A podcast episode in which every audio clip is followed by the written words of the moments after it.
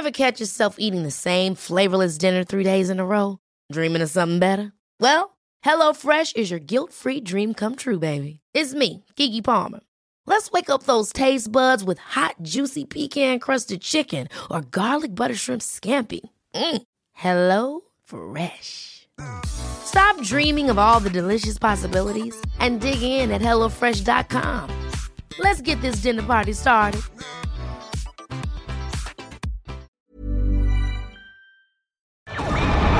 Nada más por convivir.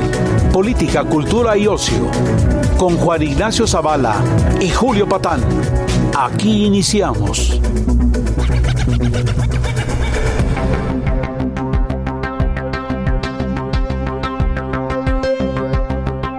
¿Qué tal? Buenos días, bienvenidos a Nada más por convivir. Soy Juan Ignacio Zavala. ¿Y Ma- tú? Maestro Zavala. Julio Patán por aquí. ¿Cómo están? Bien, bien, bien. Pues aquí Sabadeando. sabadeando, ¿no? Sí. Previo a la... Pues, ¿qué te vas a ir a la Fórmula 1 o qué? Sí, este, aunque, ¿De qué aunque recuerda que se extiende de viernes, o sea, los clavados, clavados van de viernes a domingo. Este, yo no, yo nada más voy el domingo y si puedo ser sincero, pongo poca atención a lo que pasa en la pista y más atención a lo que pasa en la barra. Bueno, pues sí, pues así, ah, Sí, así debe o sea, la verdad, ¿no? Pero pues fin de semana movido en la Ciudad de México, ¿no? Por lo de José José. Claro. ayer, el desfile mañana también. Claro, el, el desfile de James Bond James Bond, muertos, sí. ¿no? Que bueno, para que vean los nuevos gobiernos que sí tienen sentido las derramas económicas del extranjero aquí, Es- ¿no? sí. Como, como la película de James Bond que nos deja un desfile anual Así es. de, de grandes calaveras, grandes muertos o Yo la les- misma Fórmula 1. ¿no? Yo invitaría a las nuevas administraciones antes de lo que estás diciendo con lo A que renunciar. Ajá. No, o a entender que es importante el dinero. Es decir, ya déjate Sí, de claro, otra lo que se ¿no? obtiene a través Sí, de sí, él. sí, ¿eh? sí. Y, digamos, si te cae muy, tienes una fobia contra los ricos, lo mejor es que hagas cosas para que gasten dinero ellos. Exactamente. ¿No? Pero bueno, ese es. Pero ese bueno, es- eso vamos a ver. Es, pues una semana súper agitada. Yo recuerdo, no recuerdo muy seguido tengamos un, un tema, por ejemplo, que recurra sistemáticamente todos los días. Sí. Eh, este, Durante tantos eh, días, Durante ¿no? tantos días en la agenda pública. Pues este, bueno, tú un noticiero, ya ves, me invitan a- y en todos lados es lo mismo durante todo el tiempo. Sí. No, es eh, eso nos habla de, de- de algunas cosas, de la magnitud del- del- de lo que sucedió eh, la semana pasada en Culiacán. ¿En Culiacán? La magnitud de la actitud, la respuesta y lo que sabemos del gobierno y la magnitud del reto que se enfrenta. ¿no? Sí. Entonces, eh, eh, digamos, estamos acostumbrados a los temas públicos. Los temas públicos eh, crecen mucho con López Obrador por sus mañaneras, ¿no? Y, y ahí mismo se desinflan.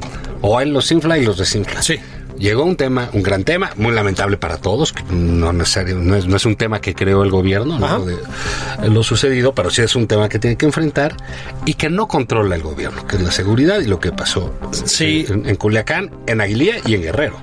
Yo tengo la, la percepción, este, digamos, la, la habilidad que no le podemos discutir hasta el momento al presidente López Obrador es la de agarrar una idiotez, ¿no? Una catástrofe, Una torpeza o lo que tú quieras y convertirlo en una especie de victoria en términos de opinión pública, ¿no? O sea, esa, esa capacidad la tiene. Sí, sin duda. Esta vez no.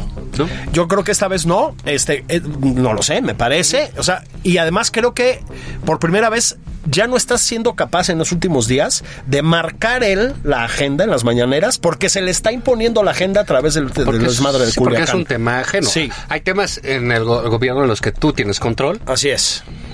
Pero hay un tema, hay varios temas, pues, pero quizás los más difíciles que no están en tu control pues, son cosas internacionales ¿no? que suceden y la seguridad. ¿Por Sí. qué? Porque eso depende de los criminales. Si los criminales deciden matar, pues tú ya te fregaste. No, Así es. no es un asunto tuyo. Pero en fin, tenemos una eh, invitada, como dijeron en la 4T, de, De lujo. Les encanta el lujo en la 4T. Lo, lo está diciendo el Doc, Doc Zavala. Siempre les encanta decir que sus invitados Sí, son de lujo. son de lujo, Bueno, sí. esta también es de lujo. Pero esta sí es de Esta lujo. sí es de lujo. Sí. Es cierto en este caso. Es cierto, en este caso, María Fernanda Vergara, ¿cómo estás? Hola, Julio Juan Ignacio. Me encanta venir aquí con ustedes. Nada más por convivir. Nada, más, por convivir. Y bueno, muchas gracias. es especialista en opinión pública, en encuestas, en temas de comunicación, muy experimentada eh, en todos estos asuntos de los que estamos platicando. Conoce también muy bien de seguridad, tiene experiencia no solo en la iniciativa privada, sino también de gobierno. Y eh, creo que como pocas personas ha seguido eh, la opinión pública en los últimos 15 años, ¿no? Sistemáticamente los temas. Eh, que ha habido, que están en juego, que están en juego en las elecciones, que están en juego diario, y un tema que sale desde 2006 eh, a la fecha, que es el de seguridad. Entonces, bueno, decidimos por eso invitar a, a María Fernanda para que no crean que nosotros eh, nos sentimos que sabemos todo. No, no, no. Nada para De ninguna manera. De ninguna manera. No, no, somos de una humildad franciscana. como, debe ser. Como debe ser. Pero bueno, salieron encuestas esta, esta semana, telefónicas, o lo que sea, pero que su intención era medir el pulso de, de, lo sucedido. ¿Cómo leerlas, no? La de reforma financiero tienen cosas muy similares, ¿no? Creo yo que una de ellas es la popularidad del presidente sigue. Creo que yo no veo por qué tenga que caerse. No, pero creo que lo que hay de sorpresa es ya hay un tema negativo fuertemente para el presidente. ¿Tú, ¿Tú qué leíste ahí, María Fernanda? A ver, en principio, eh, em, hemos estado toda la semana tratando de ver qué fue lo que sucedió y cuál es la dimensión de esto. Sí, porque primero no está claro. No, no está claro qué pasó. Y creo que por eso precisamente el tema va a seguir y seguir, mm. porque todavía no tenemos completamente el círculo mm. de qué pasó y en cuántas dimensiones ocurrió esto. Mm. Creo que en principio es interesante pensar al menos tres cosas y de, digamos, toda la tinta que ha corrido y palabras de, mucha gente pensando este tema, eh, al menos hay tres grandes aspectos en los que sí pasó un evento de altísimo impacto y que veremos sus consecuencias con el tiempo. El primero es algo le pasó a México, al país, al, al país con el tema específico de la captura de... Eh, territorios, captura de sociedades por parte del crimen organizado. Y vimos un evento singular Sí, que va a tener consecuencias en los incentivos o no que puedan tener esas organizaciones del crimen organizado. Consecuencias en Culiacán y consecuencias en otros lados del país. Ese es un primer aspecto muy importante. déjame así como ver si, si estamos este, más o menos diciendo lo mismo.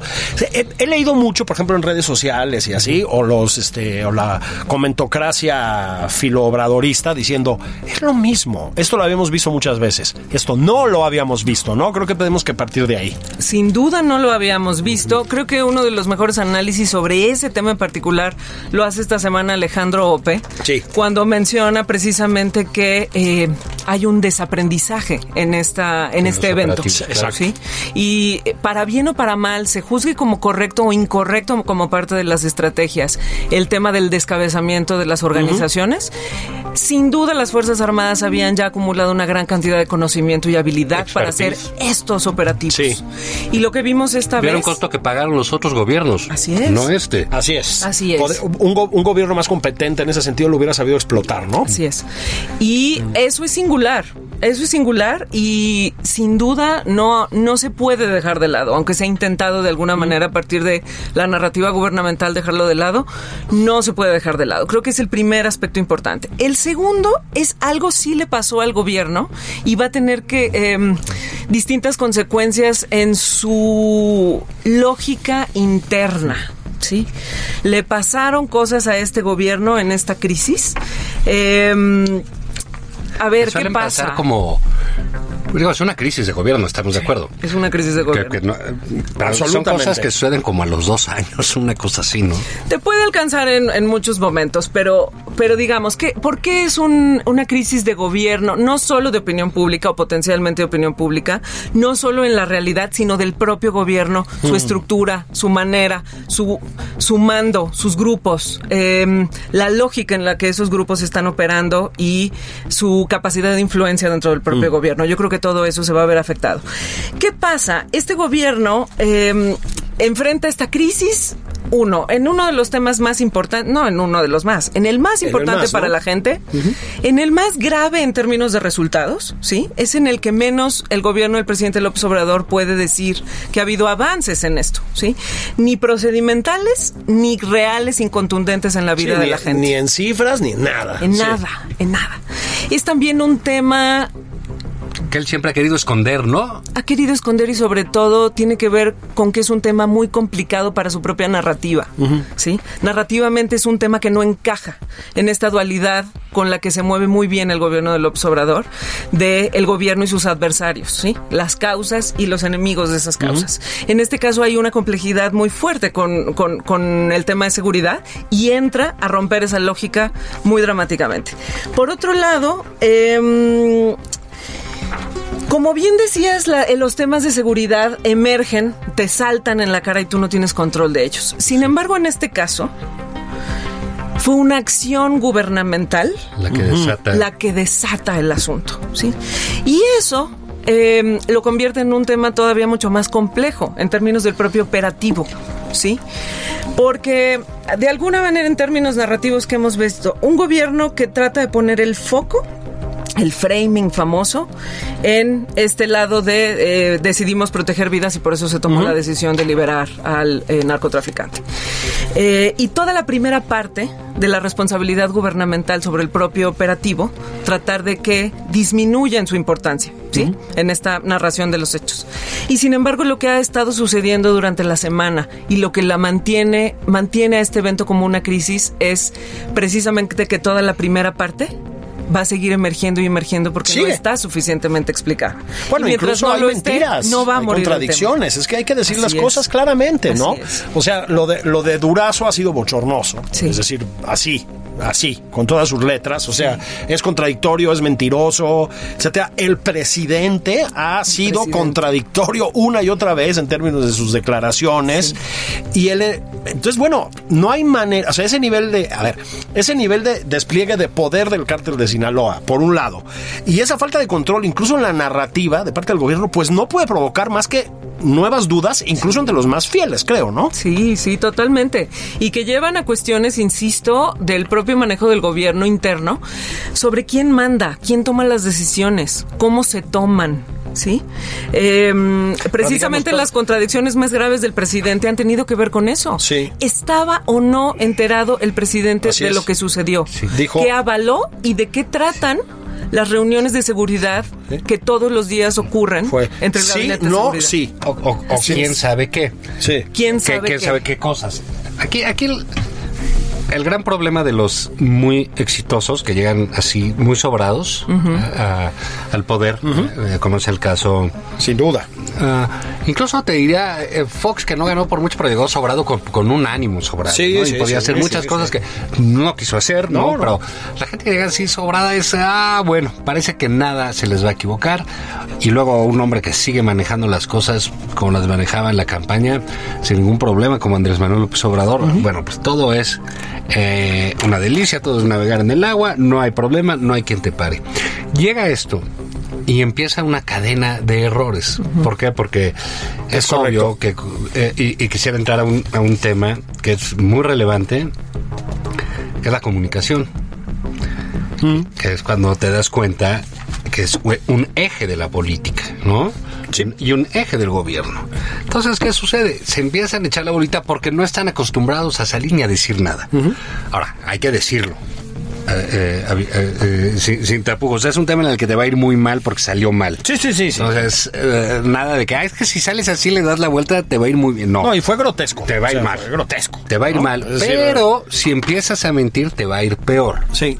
O sea, lo que sucede en una de tragedias, que es una tragedia, es- tienes que decir la verdad, porque se va a saber, ¿no? Sí, sí. Tarde que temprano, porque si empiezan a haber responsables, alguien va a decir yo no, fue aquel, o sea, se vuelve eh, una bola de nieve eh, que- y que te puede que te puede aplastar.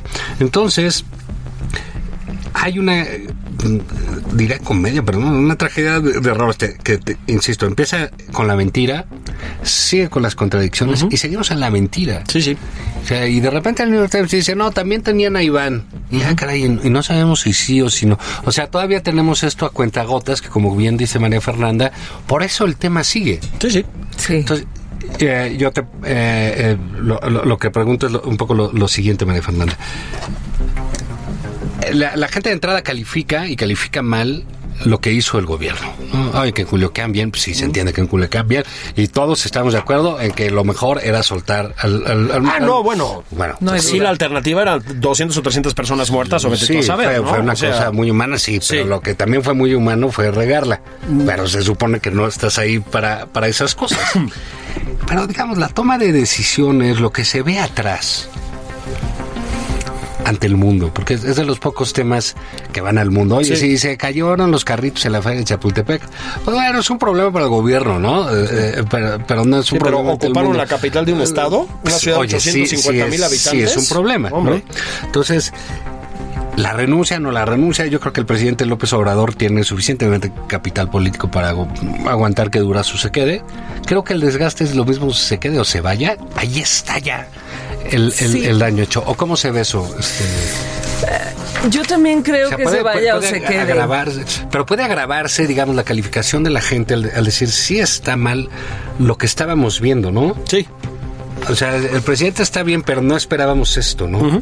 A ver, esto es interesante, fíjense. Eh, eh, mm, esto que dices de la comunicación eh, me parece muy importante.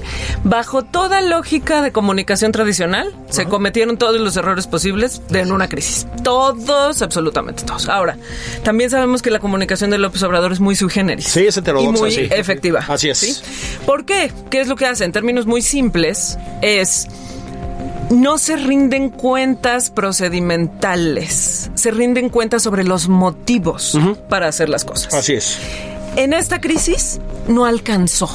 O sea, yo Mm, creo que esta muy bien. crisis lo que muestra es el límite del modelo de comunicación del observador. Mm. Hay algunas cosas donde tú lo puedes llevar siempre al terreno de la motivación, que es el terreno donde el presidente López Obrador, uno, tiene una enorme credibilidad, lo que él llama su autoridad moral, que es cierta y contundente, es decir, para más la mayor parte de la población. Sí, sí.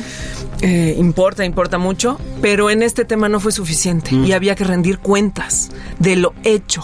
Y yo creo que es la primera vez que el presidente se enfrenta a eso con toda contundencia. Es decir, hemos visto algunos otros momentos cuando Jiménez Espriu, por ejemplo, decía una cosa contradictoria con Sí, el sí. presidente, etcétera. Eso no tenía mayores consecuencias. Pero en este caso, una crisis propiciada por una acción gubernamental tenía que llevar necesariamente a la rendición de cuentas de las acciones. Y ahí es donde tiene límite la comunicación del presidente. Y yo creo que es un momento para ellos que tendría que ser de una profunda reflexión en este sentido, porque estos momentos se les van a presentar adelante muchísimos. ¿sí? Sí. Y eh, si tú no rindes cuenta suficientemente, la opinión pública te empieza a castigar.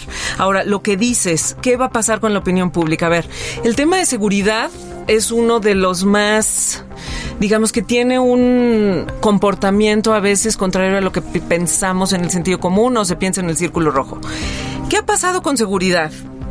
El presidente López Obrador no ganó en ninguna medida por el tema de seguridad. De hecho, en buena parte, ganó las elecciones a pesar, no, a pesar de su planteamiento en el tema Ah, de ¿sí? seguridad.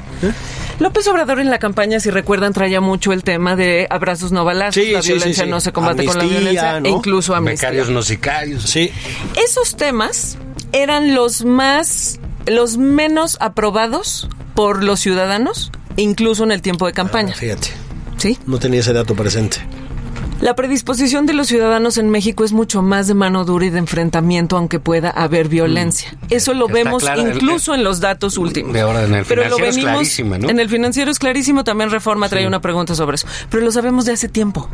La gente no está en la vertiente suave de la seguridad, ¿sí? Cuando la gente dice se tiene que cambiar la estrategia, no necesariamente se refiere a dejar la parte em, de contención y debilitamiento de las de las Rómpale la organizaciones. madre, ¿no? La madre. Sí, sí, pues. Ahora. Sí, porque puede haber mucho hartazgo en la gente, Claro. digamos. Sí. Eh, El, el- el- la gran diferencia es nosotros estamos aquí echando el choro. y- sí, pero en Celaya les están Así extorsionando es. para poder entrar a, a la estación de radio. Así ¿no? es. Y al mismo tiempo que había una posición en contra de, de, estos planteamientos, eh, hay un, hubo también un mensaje por parte del gobierno que la gente interpretó como la militarización de la seguridad, o sea, como la reafirmación de esa militarización. ¿Qué pasa? Ustedes saben muy bien, la gente confía enormemente en las Fuerzas Armadas, tanto en la Marina Sí, como sí. en el Ejército. Entonces, esa señal, la Guardia Nacional, con un tintes eh, militarizados, etcétera, fue una señal completamente distinta a la de la amnistía, de alguna manera contradictoria. Sí. ¿sí? Ahí estábamos, antes de lo de Culiacán, en un cóctel de confusión, donde los ciudadanos tenían una, un- una pista por un lado y una pista por el otro. Pero no tenía mayores consecuencias, por supuesto que las tenía, ha habido muchísima violencia en lo que va del sexenio Mucha, mucha, sí. pero podría considerarse inercial, ¿sí? Era de, de alguna manera el estado de las cosas como venía siendo. Esto es un evento que sí rompe la lógica inercial en la que estábamos. Sí. ¿Sí?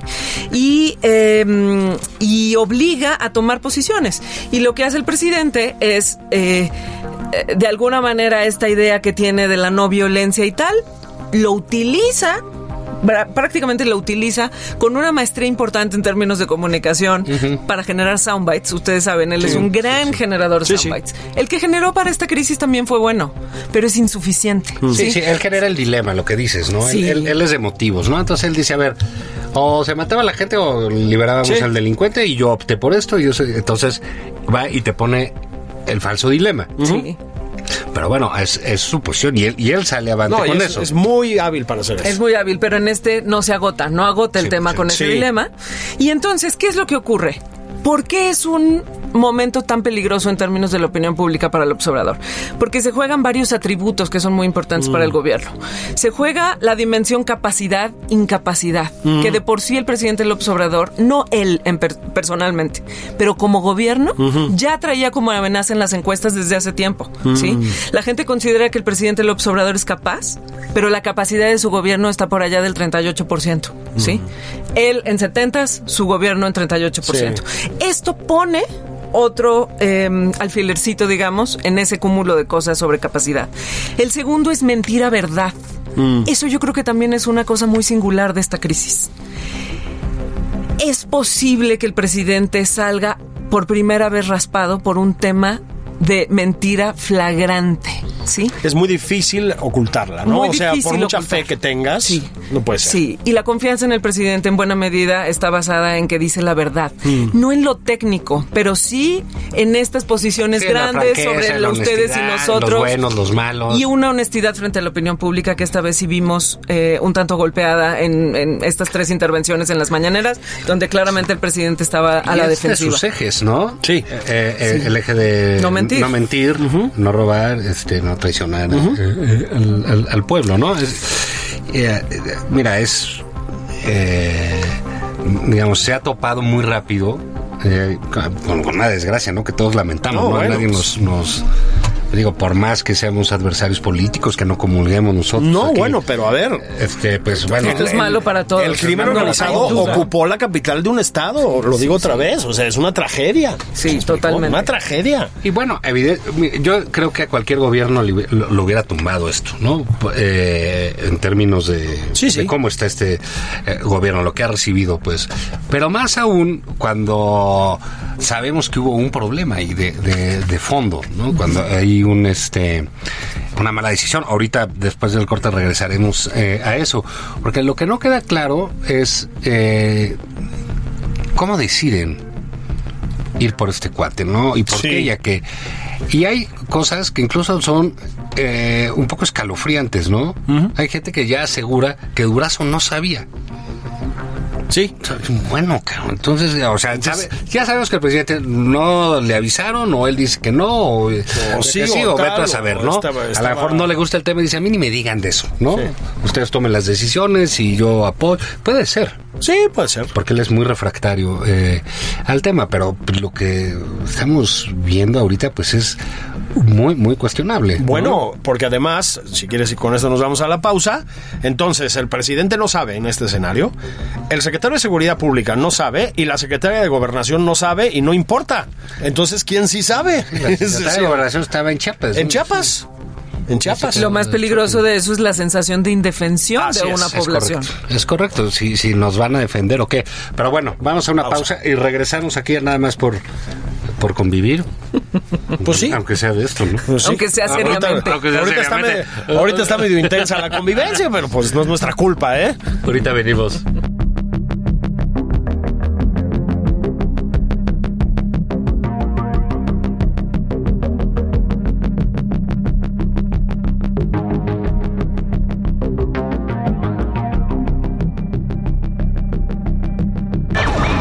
Esto es Nada más por convivir, una plática fuera de estereotipos con Juan Ignacio Zavala y Julio Patán.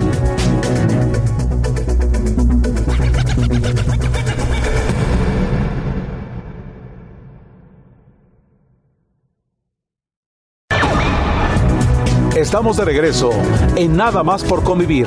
Aquí, Juan Ignacio Zavala y Julio Patán.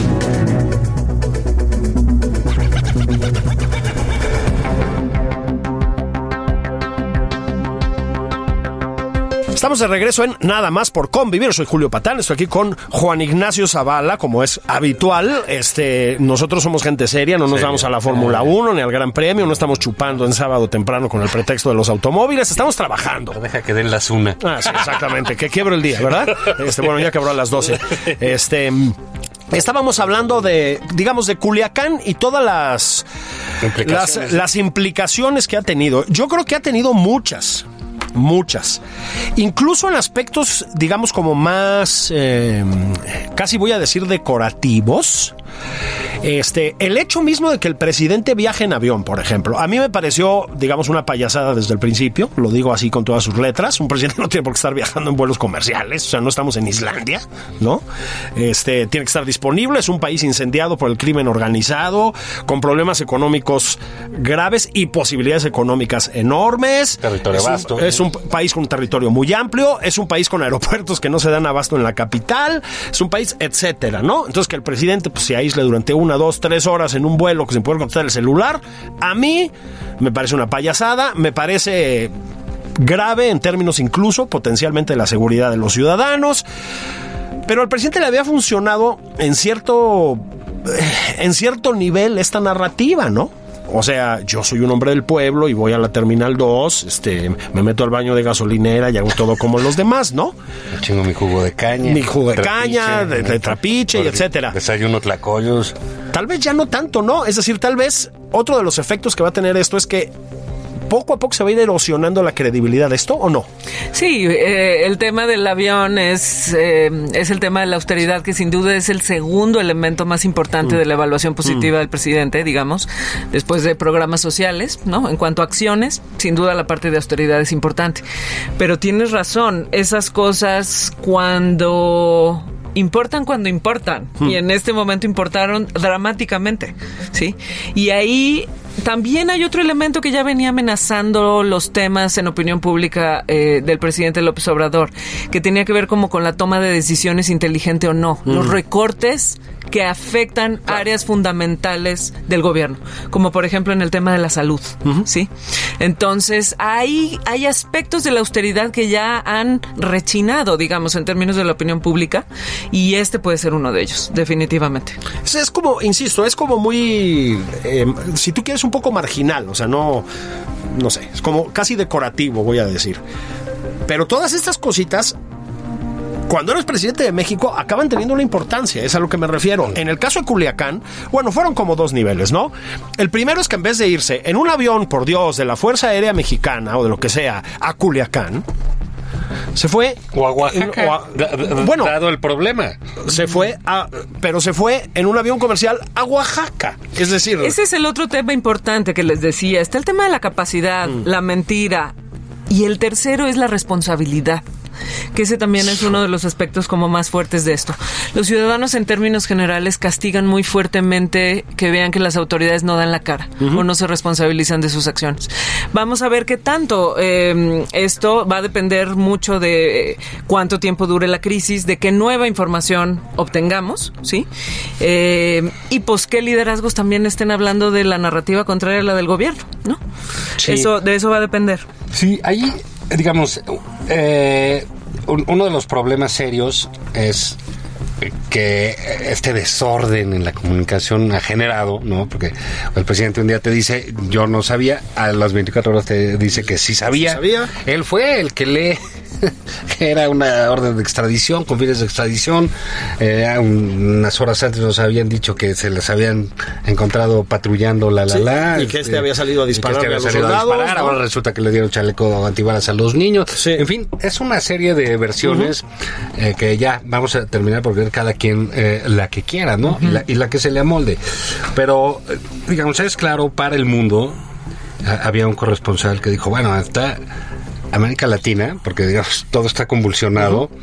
Eh, claro, lo de México no, no tiene que ver con, con lo social como en otros lugares. Pero, o sea, pues está más divertido que Netflix, ¿no? O sea, aquí pasan cosas que no- eh, ni en las series están pasando, ¿no? Si teníamos al Chapo como el gran ídolo, ahora ya hay material para el hijo del Chapo ataca de nuevo Reloaded. Bueno, hay. Porque el Chapo nunca había invadido una ciudad como si lo hizo. Así es. el- el- lo hicieron por los No muchachos. se había tenido transmisión en vivo, digamos, que eso Exacto. sí es un elemento Hombre. muy, muy novedoso. de Sí, que, que yo entiendo, lo platicamos aquí la semana pasada, o sea, esa sensación de indefensión o de miedo o de sorpresa de que estaba pasando eso en tu país, que estás acostumbrado a ver cuando- escenas de Siria, de Irak, de invasiones, ¿no? Y creo que el gran problema que enfrenta ahora también el gobierno es decir, bueno, ¿qué está pasando? ¿Quién va a decidir? ¿Quién decide? ¿Por qué se esconde este? ¿Por qué se esconde el otro? ¿Por qué me miente este? ¿Por qué me miente el otro? ¿Cómo se están organizando? ¿Qué es lo que se sabe? Y creo que es como, eh, era como muy temprano eh, como para que tronara, ¿no? Y sí hay un cuestionamiento severo sobre cómo se toman esas, esas decisiones. Más allá que, como bien dice María Fernanda, les recordamos que estamos con María Fernanda Vergara, especialista en opinión pública, que es- ha llegado a un límite eh, más allá de sus dilemas del bueno y el malo, el- lo humano, lo inhumano, la muerte, la vida, ¿no? Curiosamente, un, muchos ah, eh, empezaron a usar argumentos de los proabortistas. Defiende la vida, ¿no? Eh, Cosas así. Sí, sí, de, sí, sí, si, sí, quieres, si quieres la paz, defiende la vida, que es el gran eslogan de, los antiaborto. Sí. ¿no? Entonces, Nada más que esto en funcionarios progres del gobierno de la sí, Ciudad de sí, México. Me explicó, de bandera LGTB. Sí, totalmente. Pero ahí es, es un poco lo que comentábamos hace un momento de, de cómo el tema de seguridad es tan incómodo para la narrativa general del gobierno del Obrador. Recuerden, es, es el, el tema es muy funcional y muy exitoso, porque además sí describe buena parte de la sensación de los ciudadanos, sobre todo de- del último gobierno, eh, que es este tema de la mafia del poder, efectivamente. Eh, eh, este gobierno que está intentando hacer una transformación y ahora, digamos, los conservadores, etcétera, se está describiendo con otros nombres, pero en el fondo son esos dos polos y son los importantes, son los actores importantes en la narrativa del gobierno federal. Los criminales no tienen un lugar claro allí. Si se Claro. fijan, hay una incomodidad a la hora de ubicar a los criminales. Incluso ha pasado que a López Obrador eh, lo entrevistan en algún lado y han sucedido estos momentos tan extraños que cuando eh, eh, la, la gente, la gente de a pie los ve, eh, de- les sorprende muchísimo que es estas declaraciones de López Obrador diciendo que los narcos son pueblo también. Sí. ¿sí? Y que generan una sensación en la opinión pública de resquemor absoluto, ¿sí? Porque ¿cuál es la opinión pública general sobre eso? Es que no lo son. no lo son. No lo son. Y Evidentemente. quedó claro. Hay un choque ahí brutal entre la narrativa que a trompicones está tratando de colocar el presidente sobre eso y lo que están pensando los ciudadanos afuera. Bueno, porque los ciudadanos además lo padecen mucho, Sí. muchos, en muchas partes. Sí, así es decir, porque si te cobran derecho de piso, porque si te secuestran a tu hija, porque si acabas en un fuego cruzado. Sí. ¿Sí me explicó? Es decir, sí hay algo verdaderamente siniestro, ¿sí? En estigmatizar cuatro veces más a Claudio El X. González, ¿sí? Pero o a un alcalde o a del un PAN alcalde gaseado, del ¿no? PAN al que gaseaste, ¿sí? Este, pues sí, que a los Zetas, ¿me explicó? Bueno, o sea, sí hay algo que ya no. Alguien ponía, O sea- fíjate, en un recuento, de estas cosas que quizás las hace con cierta ingenuidad López Obrador o para reforzar su discurso moral. Eh, recordemos que él es un hombre, no, no sé qué tan moral sea, pero sí es un moralino. Sí, tiene un discurso eh, eh, moralizante. ¿no? Eso es un hecho. Eh, que decían, bueno, pues él le ofreció una visa humanitaria a la mamá del Chapo Sí. para ir a visitarlo. Él dijo que no era humana la condena del Chapo. Él prefirió salvar, eh, liberar al hijo del Chapo. Entonces ya dicen, ya, como que son muchas cosas. O sea, eso dice la gente, como ya son muchas cosas con el Chapo, ¿no? Así es. Y luego que si le meten apretado, que si el hijo de Durazo estudió con el... Sí, que ya es un poco demasiado, ¿no? Pero sí. Pero es lo que Pero eso- sucede. eso se ¿sabes? permea, ¿no? Eso, eso es lo, eh, eh, eso es lo que sucede. Y creo en lo que está diciendo eh, María Fernández. Este choque de la de, de- de narrativa. Lo decía en un artículo esta semana muy bueno el director del Noroeste, Alejandro Valdés, si no me equivoco, en Reforma, que decía, nosotros en Culiacán, eh, eh, él decía que hay que cambiar la mente ya, dice, porque en Culiacán vivimos a fuerza de convivir con el narco, con el mito del narco bueno, los que nos cuidaban, los que no hacían las cosas, porque pues, les pagaba, o sea, y ya nos enseñaron los dientes. Así es. O sea, ya por uno de ellos te rodea y te friegan todos, ¿no? Ahora, Yo- pero es cierto que existen todavía eh, los dos fenómenos. El ciudadano que no tiene nada que ver y que en realidad vive más alejado y se siente rehén de esa Sí. situación.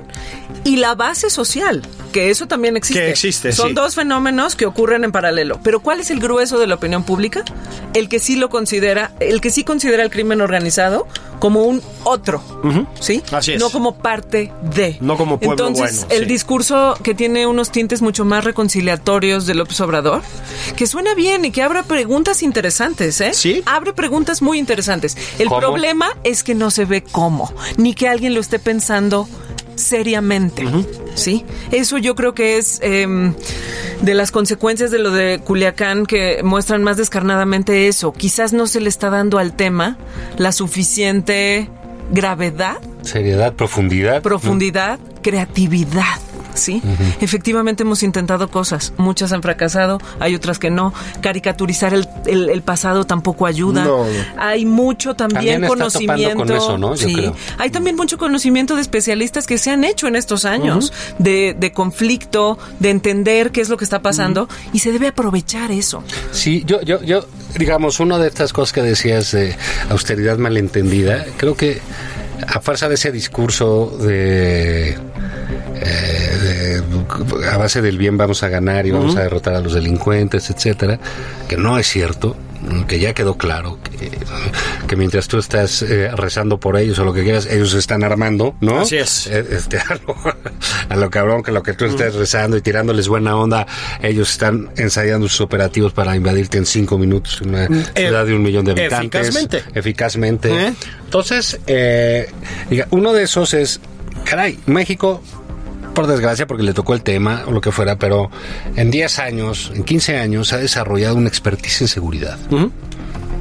A nivel mundial. Tanto operativo como de Exacto. gente que estudiosos. Como de- estudiosos, de- de- la, la academia tiene un montón de Así hay, es. hay bases de La- datos la que ahorita ni siquiera el gobierno consulta, o sea, cualquier cosa que haga el gobierno está mejor hecho en otro lado. Las organizaciones de la No. sociedad civil, hay, las hay con una enorme capacidad analítica, digamos, enorme. Y como que Y- todo eso está tirado. Y, y- y me sorprendió mucho, ah, lo entendí, claro, eh, en, en términos de, es momento de cerrar filas con el presidente, Sí. celebrar y No. todos, oigan, sí. No, ¿No? No. Fíjate que no. Hay que, es momento de levantar la no, voz. porque no es una cosa mala. En primera, ellos, eh, a los políticos, ellos se entienden porque ellos nunca fueron solidarios con nadie. Claro. O sea, siempre fueron del lado de, de los otros. Sí. ¿No? De- de- del lado de los que lo jodían. Uno. Dos. eh, pues cuando estás dividiendo es difícil que llames a la unidad. a, a la unidad, porque aparte, como ellos bien dicen, pues salvamos a los demás. Ah, bueno, pues entonces tampoco tenemos que agruparnos, ¿no? Más bien tenemos a reclamar a qué lo pasó, ¿no? Y tercero, pues el choque de la narrativa es muy duro, ¿no? Porque, digamos, las propias encuestas, que para mí es lo relevante, ¿no? Mu- Muchas veces dicen, no, es que no le pegó la popularidad, pero ¿por qué le va a pegar? Es el presidente más votado en la historia de la democracia mexicana, votó de sobra, etcétera. La gente le sigue pagando a él Así es. le sigue dando su bono, pero ya lo empezó a calificar muy duro Sí. abajo. Y eso, y eso te va a llegar. Eso empieza a subir. Sí, a ver, ahí ahí está la pregunta, ¿no? De si esto es un punto de inflexión en la opinión pública del presidente, si esto es como el Ayotzinapa de, de, de, de Peña De Nieto. Peña. Eh, es una pregunta interesante y abre muchos otros temas, porque las crisis de seguridad no siempre golpean fuertemente a los gobiernos. De hecho, es muy interesante ver que, por ejemplo, crisis muy fuertes que ocurrieron en el sexenio del presidente Calderón no tuvieron impacto negativo en la opinión pública. Y una crisis como la de Ayotzinapa, que tenía unos eh, una crisis muy singular en, en muchos sentidos, fue el primer factor de la debacle priista, Priista. total. Luego se le sumó la Casa Dramático. Blanca. Se le sumó la Casa Blanca y fue una crisis que duró mucho tiempo. Estaba yo recordando ahora, ¿se acuerdan del famoso Ya me cansé? Ah, sí, de Sí, Murillo Karam, eh, sí. fue una, una serie de cosas y que también mostraban a un gobierno también incómodo con el tema, tratando de hacerlo a un lado, etcétera.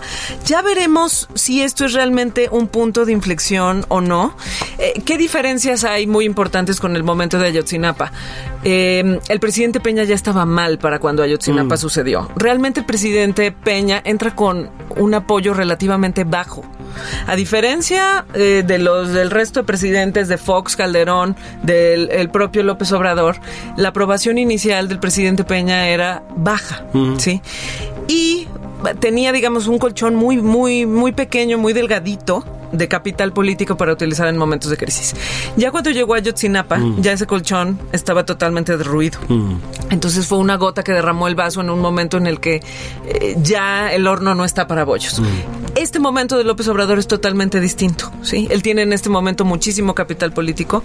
Es prácticamente su primera crisis eh, de seguridad. Eh, tiene una enorme credibilidad. Hay una pregunta que nosotros hicimos en nuestra última trimestral que nos parece muy reveladora. Preguntamos, eh, ¿usted considera que el presidente López Obrador tiene la intención de transformar profundamente este país? 67% está de acuerdo, básicamente toda la gente que lo aprueba. Y preguntamos, ¿usted sabe, usted considera que el presidente López Obrador sabe exactamente en qué consiste la transformación que quiere hacer para México? 40% dice que lo sabe. Es, ¿sí? es- es una diferencia muy grande. Es un asunto Hay de una voluntad. diferencia importante. ¿Qué tiene ahorita López Obrador? Una enorme credibilidad personal sobre sus intenciones y motivaciones transformadoras del país, ¿sí? Y bajo ese paraguas está ocurriendo todo esto. Por supuesto que es bien diferente en ese sentido de Ayotzinapa, no por la gravedad y porque no haya estado igualmente mal manejado, sino porque el momento de cada uno es totalmente distinto. Entonces, eso va a ser uno de los factores determinantes para ver si esto es un punto de quiebra o no. Pero más allá de que la aprobación caiga o no mucho, este episodio sí le dio información nueva y delicada a los ciudadanos Sí, sobre su presidente. sí. Y eso lo tiene que tomar en cuenta el gobierno para hacer rectificaciones importantes en su comunicación y me parece en la centralidad que tienen que darle al tema de seguridad pública en un país donde para el 70% de la población es el tema más urgente que atender. A ver, creo que nadie lo ha planteado en estos términos. Se puede plantear en estos términos. ¿Saben por qué el cártel de Sinaloa se salió una vez que consiguió que le devolvieran a Ovidio Guzmán? Porque quiso. ¿Ok? Es decir, si no les da la gana, tenían ocupada la ciudad. O sea, la política de buena voluntad y pacificación se puede topar con la locura. Es decir, hemos visto... Como en Aguililla, ¿no? Claro, ese es el tema, ese es el tema. Y yo creo que esta posibilidad, que no es tan remota, si me explico, está ya en la cabeza de mucha gente, incluidos los cárteles, es decir, incluido el crimen organizado. Sí. Ah, o sea, ¿cómo? No hay, repercu- no hay repercusiones en términos eh, balazos. Sí. Ah, o sea, abrazos no balazos. O sea, ¿puedo ocupar Culiacán? Bueno, pues también lo puedo ocupar una semana, ¿no? Estoy, o sea, estoy planteando un escenario, digamos, distante, pero no imposible. Sí. ¿Sí, me explicó? Sí, sí, Bueno, yo creo que esto ya está en la cabeza de mucha gente en algún lugar. O sea, ¿cuál es el límite, pues? Porque si algo hemos descubierto, es que no tienen límites. Sí, sí. Sí, es decir, la violencia en México está desatada. Sí. Y en el fondo, algo peligroso de todo esto es que se plantee también en este otro sentido un falso dilema. El falso dilema que esto se trata de la fuerza bruta o Claro. o los abrazos y no balazos. No se trata de eso. Justamente ya- es uno de estos no. gravísimos problemas tan complejos que por eso a nadie le gustan, porque en realidad todos los presidentes enfrentan los mismos cruentos Sí, sí, sí, sí. dilemas y yo creo que eso es muy duro enfrentarlo cuando llegas al gobierno. Eh, de alguna manera te atribuyes el asunto de que es una cuestión más de voluntad y cuando la realidad se te viene encima, yo creo que este fue uno de esos momentos de baño de realidad brutal para el gobierno, apabullante y que tienen la posibilidad de salir, eh, espabilarse en este sentido eh, eh, y encontrar, Retomar, rehacer. retomar, rehacer O sea, lo sí que tiene sea necesario. un discurso distinto. Yo creo. el- porque el presidente sí está bien y nos dice del béisbol y es simpático y ya sabes que va a hacer su reporte beisbolístico y todo. Sí, sí. Y, y- y puede empezar a ser chusco el personaje, ¿no? Eh, ya, ya estamos, cuando hay una crisis de esas, empiezas a ver debilidades. Lo que dijo María Fernanda muy claramente, hay nueva información sobre el presidente que no sabíamos. Que es no decide, o le da miedo, o se esconde, o trae un, o trae un desorden. Que Dios guarde el hora, Sí. ¿no? Porque no sabemos quién sabe qué, ni quién decide qué, ni, ni, ni cómo le hace. y que se escapa. Eso fue una, una, no sé si se escapó o no, yo creo que sí, pero es una idea que tiene mucha gente en la cabeza. Yo, yo insisto, ¿no? Porque ah, también tal vez a lo largo de la semana decían, ay, la popularidad del pero ¿por qué? Insisto, ¿por qué va a estar mal? Sí, ¿No? Porque él insiste en mostrar su voluntad y es buena y al final del día el dilema con el que lo sacó, lo sacó bien. Eh, eh, como dices, ah, ah, apretado, sus- pero para como estaba el tema, sí, le salió solo, solo una persona con su popularidad y su credibilidad lo puede sacar así, ¿sabes? Pero yo creo que si no rectifica, esto sí es Esto- el pequeño, la cuña de un problema ¿sabes muy qué? grave Ya- en su ya- popularidad. ya, digamos, ya las veces de decir, si la regó, pues sí estuvo mal, pues sí esto, oye, sí estamos en un problema, ya en el mundo, eh, voy a decir, oye, oye, pues ese señor que hace, ¿no? O sea, eh, ¿cómo piensa combatir Sí. este, este asunto, no? Porque pues todos vimos esas escenas. Hay una zona, o sea, creo que las Fuerzas Armadas quedan muy mal. Creo que este haber deshecho a la Policía Federal les Ya vimos. no les generó algo bueno. Ay, Creo que lo todos los problemas que tienen de nombrar gente poco preparada, como es el caso de Durazo, y ya también lo vimos. Es el caso de Gobernación que tampoco sirve para nada. Creo que ahora que se fue a Japón está en uno de sus mejores momentos. La señora allí de visita. Pero hay un ángulo que quisiera preguntarte, María Fernanda, que es, eh, que es complicado. ¿Qué ha hecho la oposición aquí? ¿no? O sea, digamos, puede sacarle. eh, Es un tema delicado porque, como hay una agresión a la población y a la ciudadanía, que lo hay, porque todos nos- agredió eso. Si te pasas tantito de tu este, si eres un asco de, de, de arribista, ¿no? Pero, pues sigue siendo que no existe. o, o cómo se ve, o, aunque realmente es un momento que a lo mejor la gente no quiere saber qué dice la oposición. ¿Qué, qué sucede ahí? Definitivamente la gente no quiere saber qué dice la oposición En y te este diría caso. que más bien es un momento que precisamente es de esos delicados para el gobierno porque es él contra sí mismo. Con la propia fuerza que tiene contra sí mismo, ¿sí? En estos temas que ya platicamos, ¿no? En todos estos lugares tan, tan riesgosos frente a la opinión pública en los que se coloca.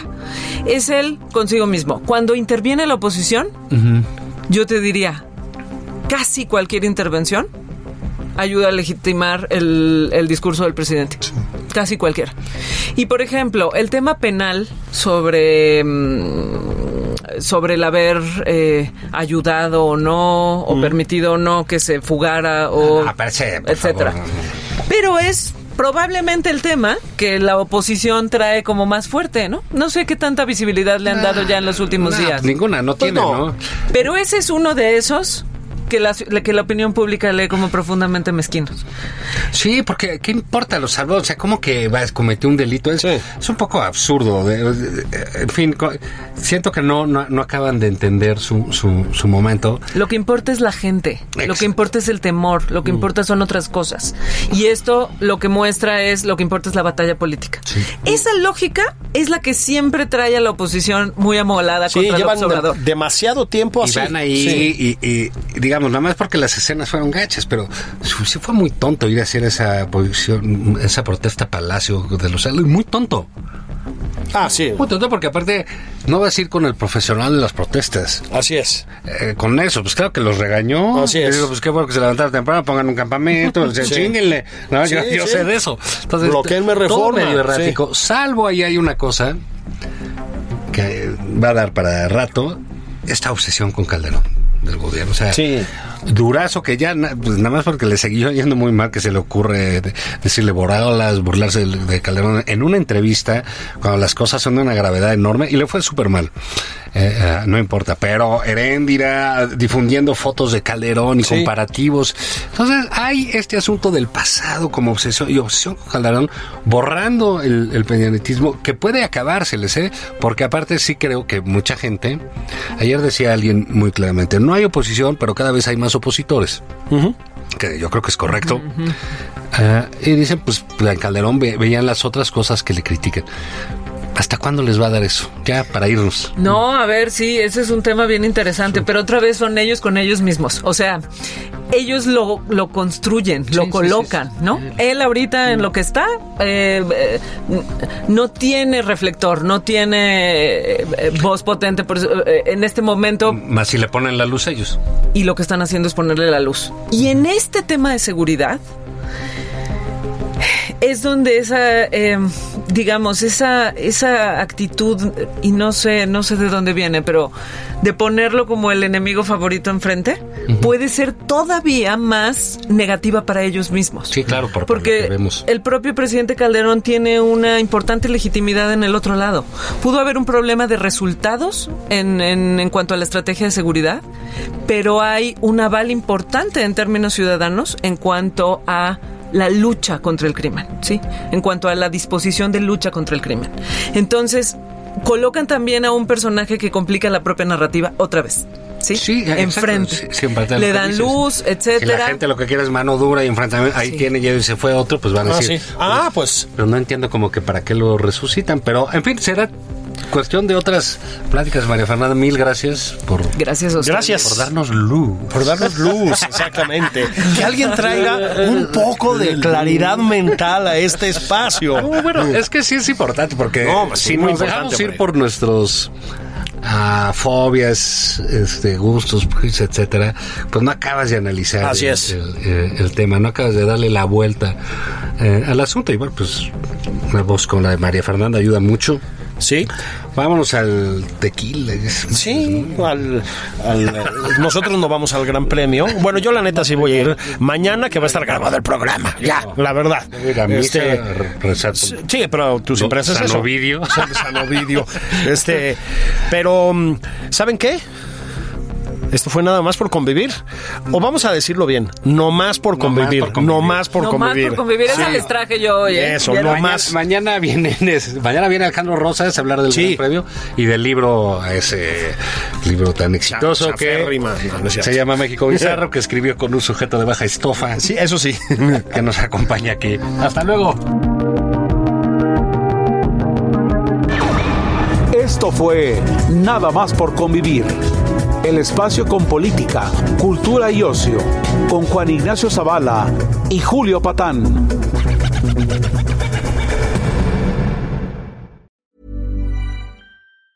Ever catch yourself eating the same flavorless dinner three days in a row? Dreaming of something better? Well, HelloFresh is your guilt free dream come true, baby. It's me, Kiki Palmer. Let's wake up those taste buds with hot, juicy pecan crusted chicken or garlic butter shrimp scampi. Mm. Hello Fresh. Stop dreaming of all the delicious possibilities and dig in at HelloFresh.com. Let's get this dinner party started.